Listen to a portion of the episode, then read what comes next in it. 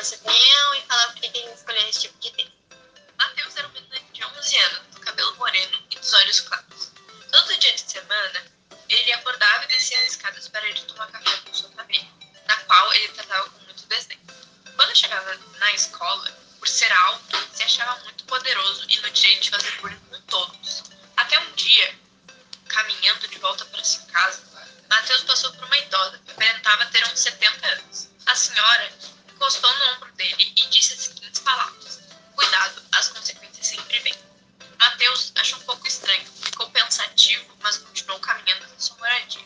Pouco antes de chegar, tropeçou e caiu dentro de um bueiro. Mateus acordou com sua cabeça dolorida em seu quarto, mas não se lembrava de como tinha chegado em casa. Achou tudo muito quieto e resolveu descer para falar com seus pais. Porém, não encontrou ninguém e achou muito estranho. Seguiu para a escola, estava tudo vazio. O mesmo em parques, mercados, na cidade toda. Tudo era silencioso, não se ouvia nada. Ele gostou muito daquilo, sempre foi seu sonho. Mas passando alguns minutos, começou a ficar tedioso. Passou-se dias com Mateus torturado pelo silêncio, até ele passar pela sua escola e ver a mesma senhora, que havia encontrado com ele no dia que tudo mudou. O menino implorou para a idosa o fazer voltar, mas ela disse que não sabia de nada.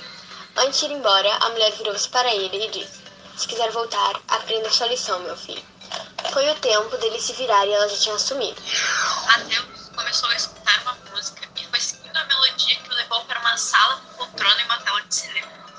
sentou e, ao iniciar o filme, o menino ficou em choque, pois o protagonista era ele e a história da sua vida. Todas as maldades e tudo de ruim que ele fazia. Extremamente arrependido de suas atitudes, voltou para o mundo real. Era outra pessoa, muito mais educado e gentil, dava valor ao que tinha.